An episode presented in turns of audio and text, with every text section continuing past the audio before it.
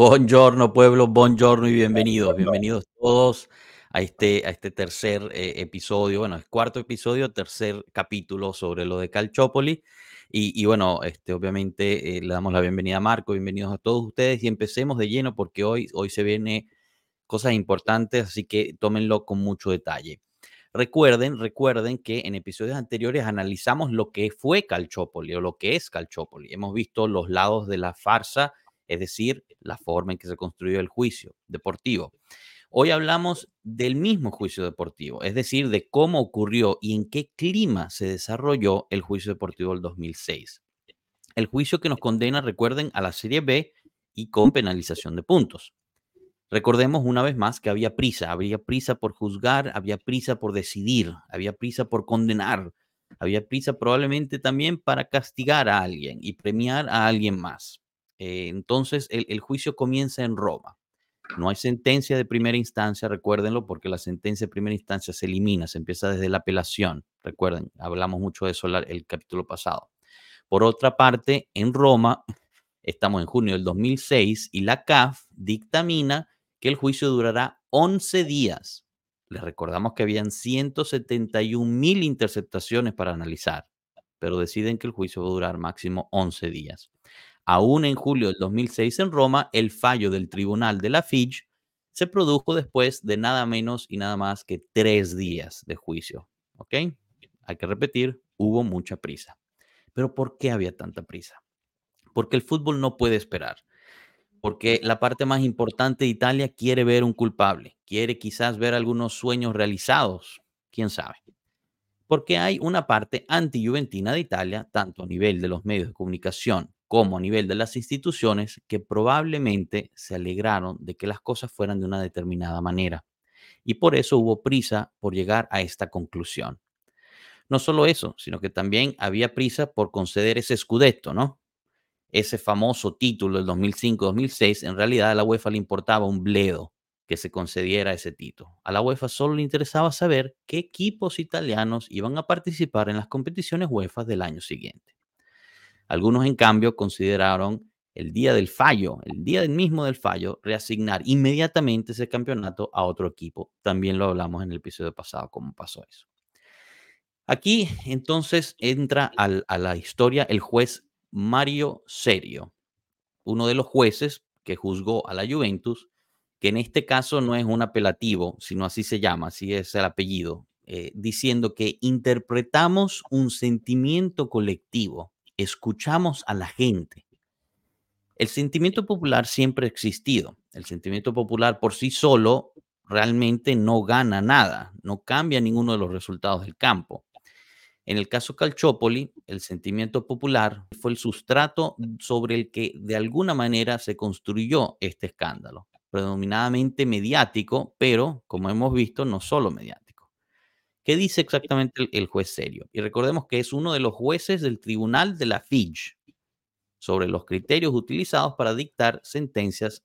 Dice exactamente lo siguiente. Intentamos interpretar un sentimiento colectivo, escuchamos a la gente corriente e intentamos ponernos en la misma longitud de onda.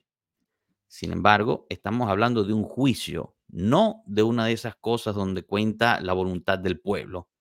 Deben contar los hechos. Ya los hemos dicho en anteriores ocasiones, pero esto fue lo que dijo el juez. Sí, eso está clarísimo y yo quiero que, que la gente se dé cuenta de la gravedad de eso. Estamos hablando de uno de los mismos jueces que nos juzgó y está diciendo claramente en una entrevista que ellos llegaron a esta sentencia escuchando lo que era el sentimiento popular. Imagínense sacar sentencias escuchando el sentimiento popular en Italia. Todos lo sabemos. Como siempre digo, en Italia solo existen dos equipos, la Juventus y los demás. Y por mucho que la Juventus sea una mayoría relativa de por lo menos un 30% o más de aficionados al fútbol italianos, siempre va a haber un 70% en contra.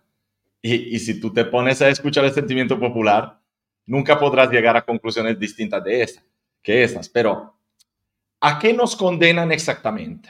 Porque eso es, es otro punto importantísimo. nos condenan por ilícito estructurado. Es un ilícito que no existe simplemente. Y no es una. Es un ilícito que no está contemplado en el Código de la Justicia Deportiva. No existe. Entonces, ¿cómo se llega al ilícito estructurado? Los veredictos deportivos y también el juicio, en la misma sentencia, se dice que no hubo algún partido alterado. No hubo trampas, pero que la Juventus había logrado ventajas en la clasificación, incluso sin alterar partidos. Entonces, aquí llegamos a un punto que tenemos una tabla de clasificación que ha sido alterada, pero sin alterar los partidos. Si alguien puede explicarnos cómo se hace eso, me gustaría escucharlo, porque me, me gustaría realmente, porque llevo años preguntándome cómo se puede alterar una clasificación sin alterar los partidos.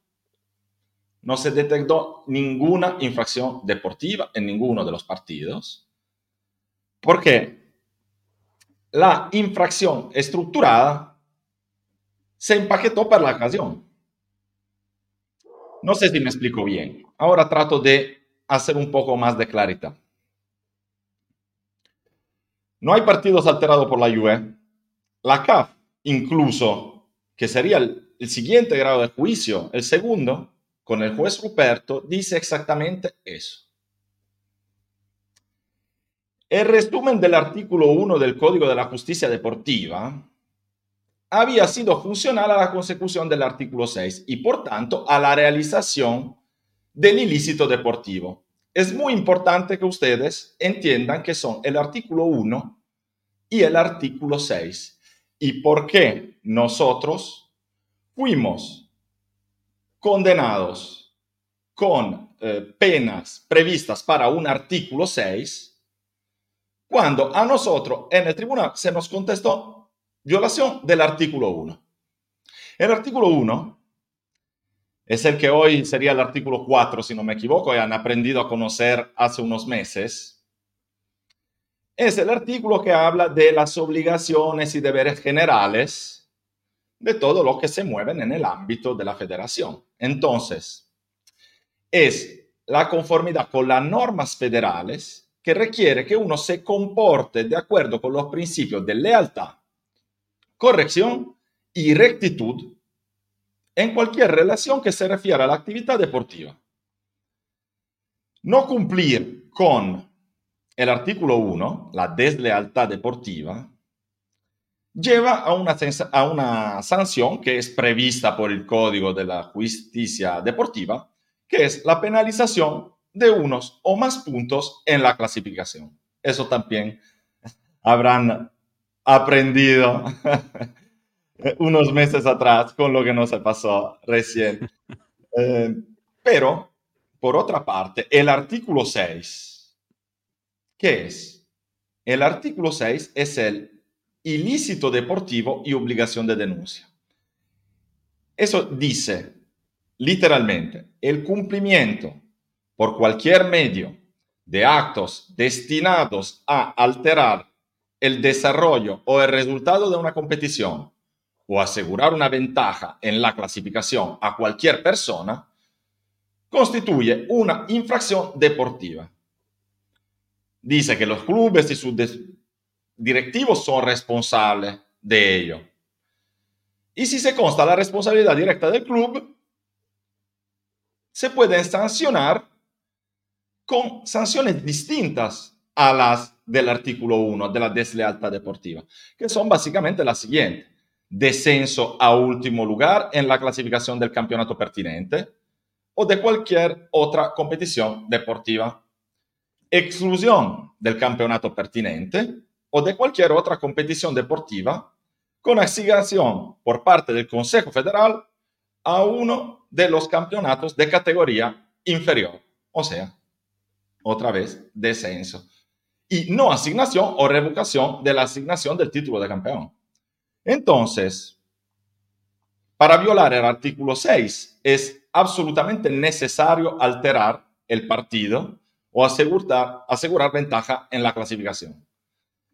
Sin acusarnos de haber alterado la clasificación, no podrían acusarnos de ilícito deportivo.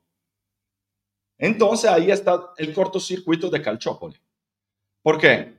Si le hago un pequeño resumen, el artículo 1 es deslealtad deportiva y lleva penalización de punto. El artículo 6 es ilícito deportivo, o sea, amaños de partido, y lleva retrocesión y revocación de títulos. Es clarísimo a todo el mundo que aquí nos han acusado de, algo y nos han aplicado la sanción prevista y mucho más grave para algo que los mismos sentencia dijo que no cometimos. Espectacular, espectacular. Espero haberme explicado bien porque eso no era muy intuitivo como argumento, pero es Importante que ustedes sepan que a nosotros nos contestaron la deslealtad deportiva y nos sancionaron por ilícito deportivo, que en la misma sentencia se dice que no cometimos, si por ilícito deportivo. Eh, nosotros asumimos que se habla de un amaño de partidos o de mm, falsar una tabla, una, una clasificación en un campeonato. Así es, así es, Marco. Y, bueno, obviamente uno se pregunta, ¿no? Bueno, ¿y cómo, cómo hilan estas dos cosas, ¿no? Porque es demasiado obvio que, que, no es igual, ¿no? Te culpan por una cosa y te castigan por otra. Eh, y, bueno, eh, como hemos dicho, no hay ilegalidad, pero hay muchos pequeños episodios, ¿no? Llamémosle deslealtad deportiva, como dice el código, ¿no? Usemos su, su verbología eh, de, de justicia deportiva, que puestos juntos se convierten, según ellos, en ilegalidad. Lo decíamos en los episodios anteriores eh, eh, cuando jugábamos al fútbol de niños, decíamos cada tercer tiro de esquina es un penalti o un penal. Este fue el principio que utilizó la justicia deportiva en el 2006, pero es un principio inventado. Incluso el tribunal de la Fitch, entonces el tribunal final, con el presidente Sandulli, dice algo que es incomprensible básicamente, porque las palabras son estas, y se las voy a leer, disculpen. Las faltas del artículo 1 no deben sumarse algebraicamente sino que deben considerarse como elementos instrumentales ineliminables para la realización de la infracción del artículo 6.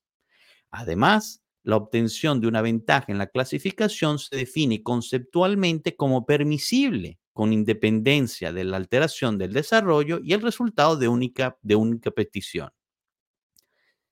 Hasta hoy nadie explicó nunca cómo se podía conseguir esto en la práctica pero tampoco nadie explicó qué demonios decía Sandulli, porque sinceramente era difícil, eh, palabra por palabra, entre lo que quería decir esa frase y lo que no, realmente nadie entendió qué es lo que quería decir este juez.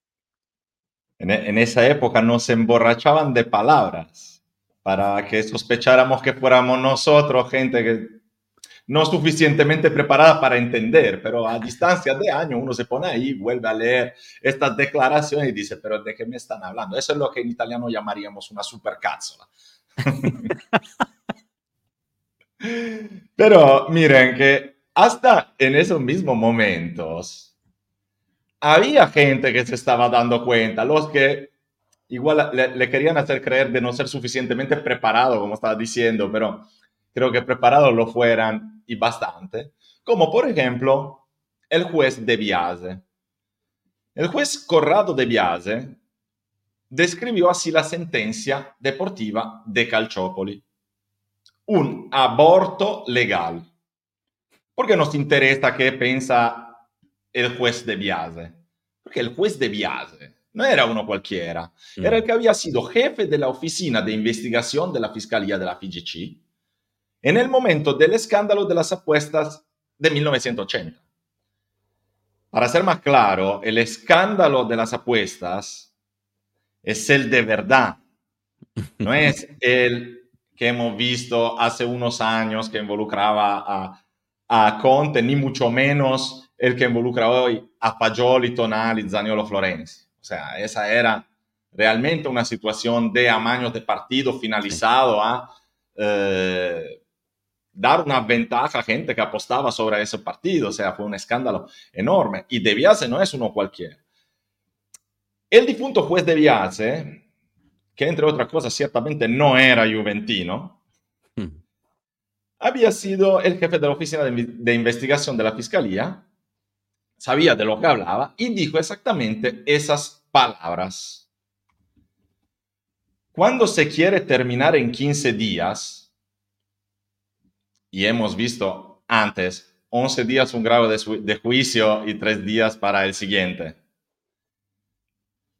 Cuando se quiere terminar en 15 días un procedimiento que llevaría al menos 6 meses solo para un proceso de investigación adecuado, no incluyendo el juicio en la sala, solo puede salir un aborto legal, porque cuando por razones de tiempo se deja de un lado un grado de juicio, recuerden, hemos empezado con la apelación.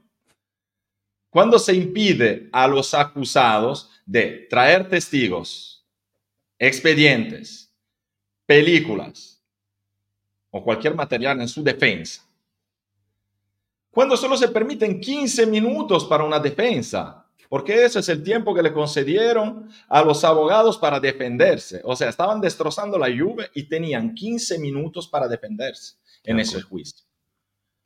Por lo tanto, violando lo que son derechos constitucionales, no se puede sino hablar de un aborto legal.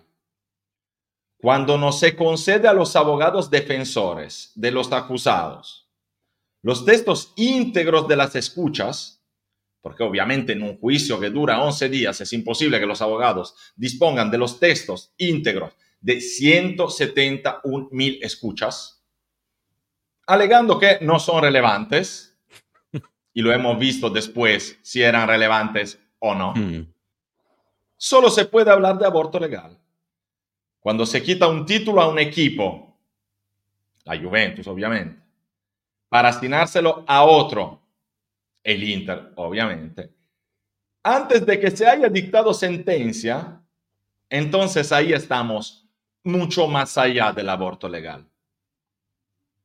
En cuanto a la resignación de ese título de campeón 2005-2006, yo les recuerdo lo que ha pasado entre 2010 y 2011 en Turquía, para hacerle un ejemplo. Que, es curioso también que en Italia tomemos Turquía como ejemplo de, en materia de justicia sobre todo, pero eso es lo que ocurre y eso es, es lo que vamos a hacer, porque ocurre que el Fenerbahce, equipo de Estambul, está imputado en un escándalo del fútbol turco. Le pasa lo mismo que está pasando ahí en 2006 en Italia. La Federación Turca tiene que hacer algo y estamos en verano. Y la UEFA le está pidiendo informaciones sobre quién vaya a participar a la Copa Europea.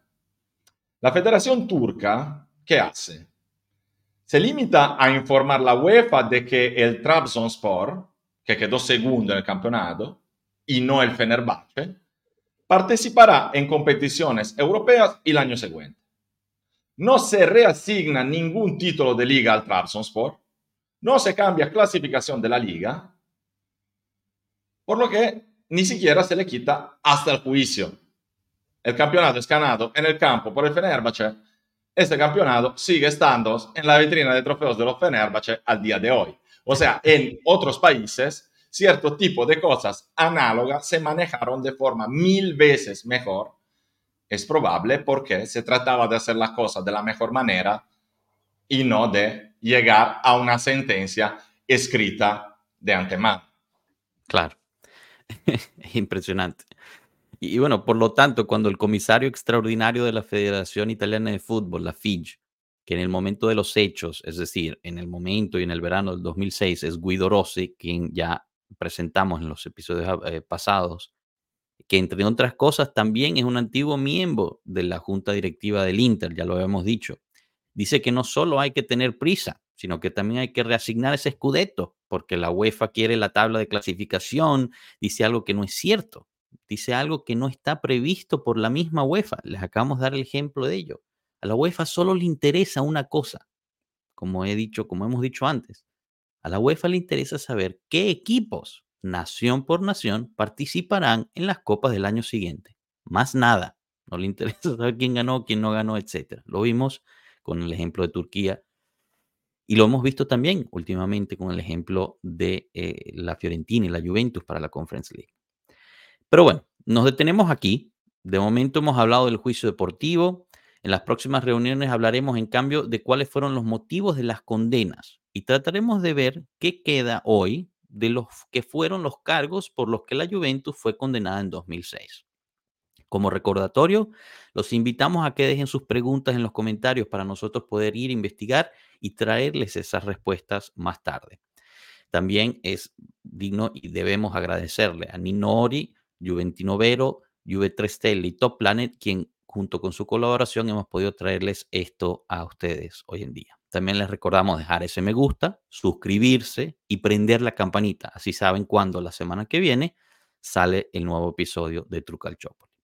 Así que yo lo dejaría por aquí. Muchísimas gracias, Marco. Muchísimas gracias a todos ustedes y la invitación es para la próxima semana. Hasta luego, pueblo. Gracias.